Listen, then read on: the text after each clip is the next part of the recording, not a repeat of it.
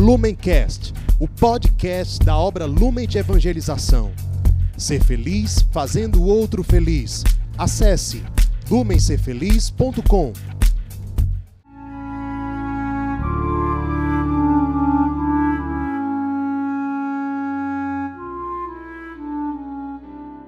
Os santos são sinais da presença do ressuscitado na história. Hoje, dia 3 de janeiro, celebramos Santa Genoveva. Antes de tudo, é importante nós lembrarmos que a liturgia de hoje também faz menção ao Santíssimo Nome de Jesus. É uma devoção que remonta ao século XV principalmente a partir da ação missionária de São Bernardino de Sena e de seu grande discípulo São João Capistrano. Os dois costumavam pregar muito a partir do nome de Cristo. A partir desse trabalho apostólico, o Papa Inocêncio III introduziu a festa do Santíssimo Nome de Jesus logo após a solenidade da Epifania do Senhor, ou seja, dentro do grande ciclo do Natal. Isso continuou no calendário litúrgico da Igreja, até que, a partir do Concílio Vaticano II, essa celebração foi retirada do calendário da Igreja, mas foi recolocada por São João Paulo II no ano de 2002, até pelo pedido de vários fiéis espalhados pelo mundo. Então, São João Paulo II, ao recolocar essa celebração litúrgica, ele estabeleceu o dia 3 de janeiro como a data dessa memória. Essa memória litúrgica do Santíssimo Nome de Jesus faz referência a diversas passagens bíblicas.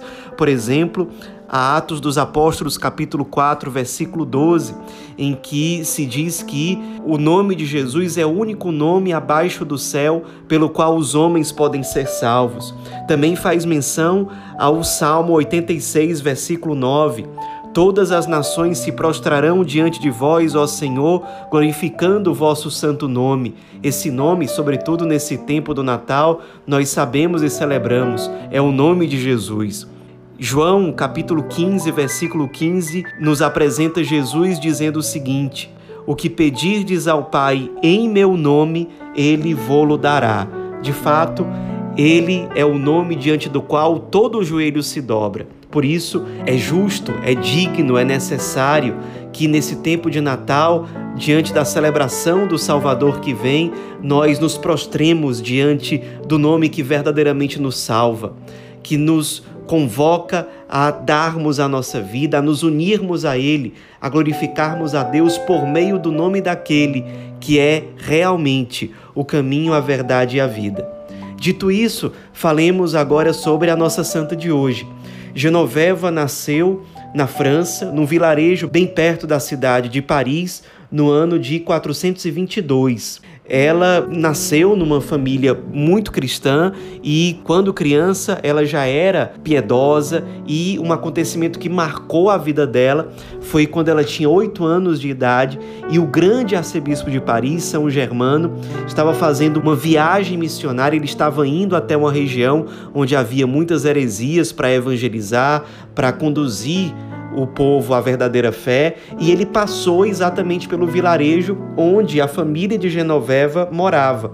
Então a multidão, as pessoas em geral, admiravam muito São Germano, então aquela multidão toda se aproximou daquele bispo imponente em cima de um cavalo que estava viajando para evangelizar. E no meio daquela multidão, os olhos de São Germano foram parar em cima de Santa Genoveva, aquela menininha de oito anos. E aí ele se voltou aos pais de Genoveva, dizendo: Feliz de vós que tendes esta menina, ela será grande perante Deus, e atraídos por sua virtude, muitos pecadores abandonarão o pecado e seguirão Jesus Cristo. Era uma profecia que de fato se confirmou. Essas palavras, esse acontecimento nunca saíram do coração de Genoveva e ela foi crescendo ainda mais em virtude, em graça, no aprofundamento da espiritualidade. E um outro acontecimento que é marcante é quando ela, alguns anos depois, estava indo para a igreja. A mãe achava que ela estava, digamos assim, sendo piedosa demais e não permitiu que Genoveva fosse à igreja.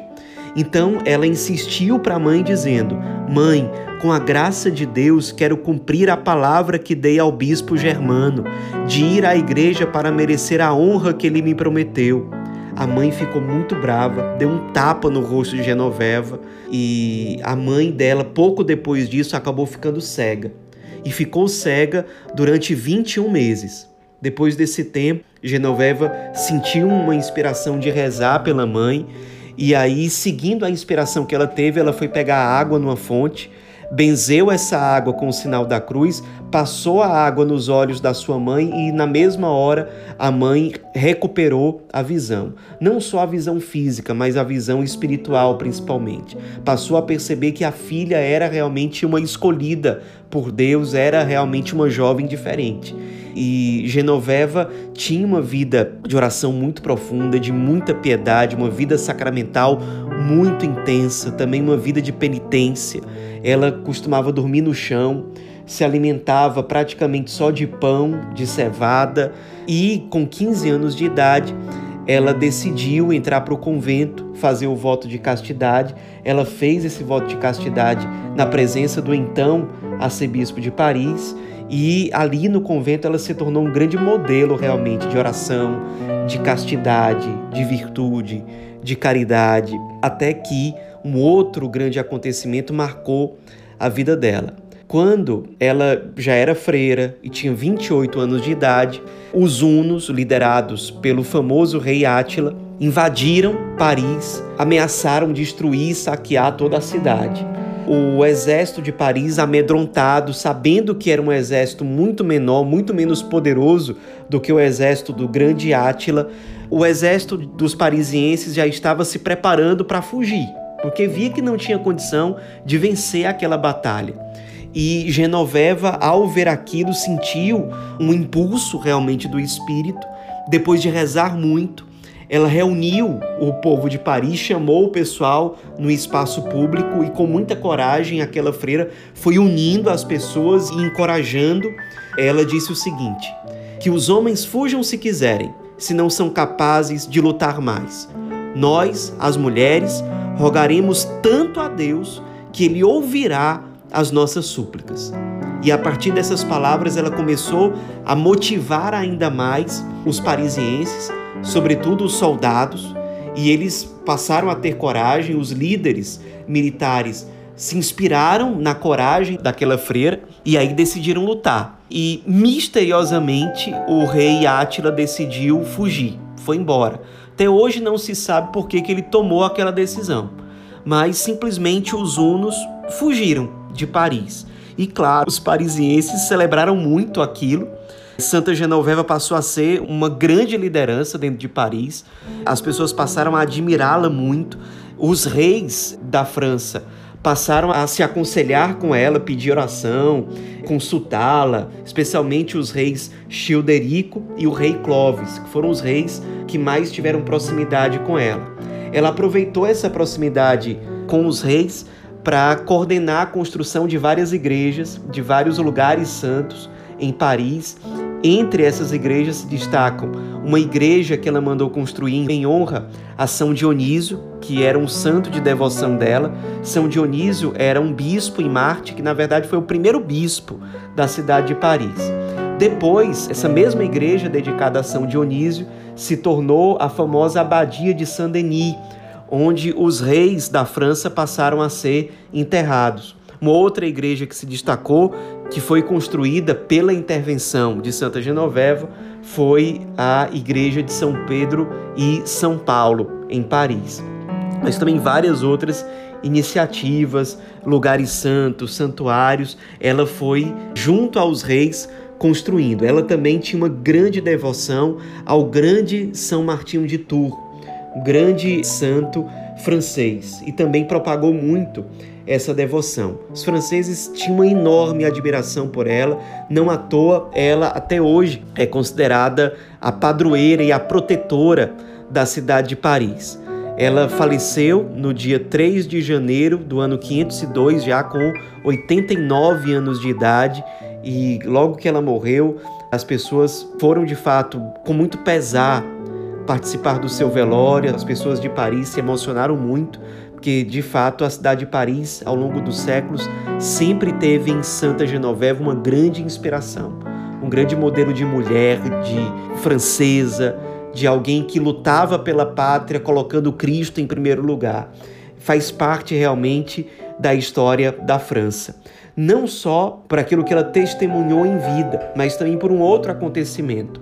No ano de 1130, ou seja, vários séculos depois da morte de Santa Genoveva, uma peste horrível invadiu a cidade de Paris. Milhares de pessoas morreram, então os parisienses tiveram a iniciativa de fazer uma grande procissão carregando as relíquias de Santa Genoveva e pedindo a proteção dela novamente.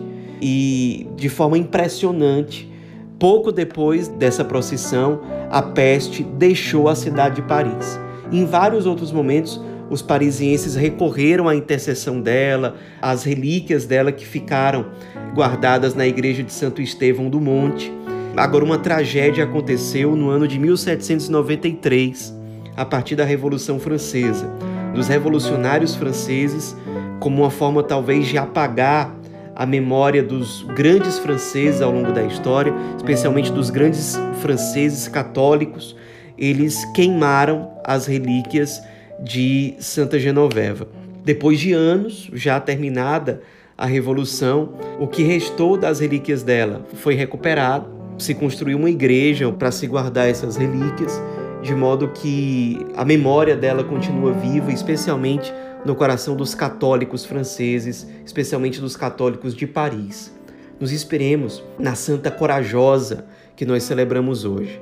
Uma jovem freira que teve coragem de, no meio da falta de fé do povo francês, no meio do desânimo, da desesperança, ela foi canal da graça de Deus para trazer firmeza, esperança, coragem, fé, de lutar por uma nação de forma cristocêntrica colocando o Evangelho, os valores do Evangelho em primeiro lugar, porque o Cristo está em primeiro lugar. Nos inspiremos para que nós também sejamos resposta para o nosso país, para as pessoas do nosso tempo, levando todos a manter os olhos fixos no Cristo. Santa Genoveva, rogai por nós.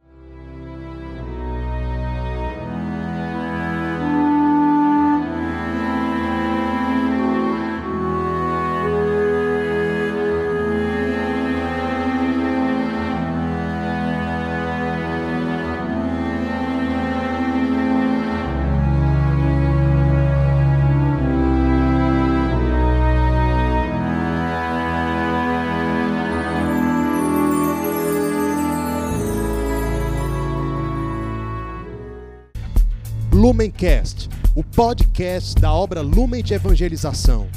Ser feliz fazendo o outro feliz. Acesse lumencerfeliz.com.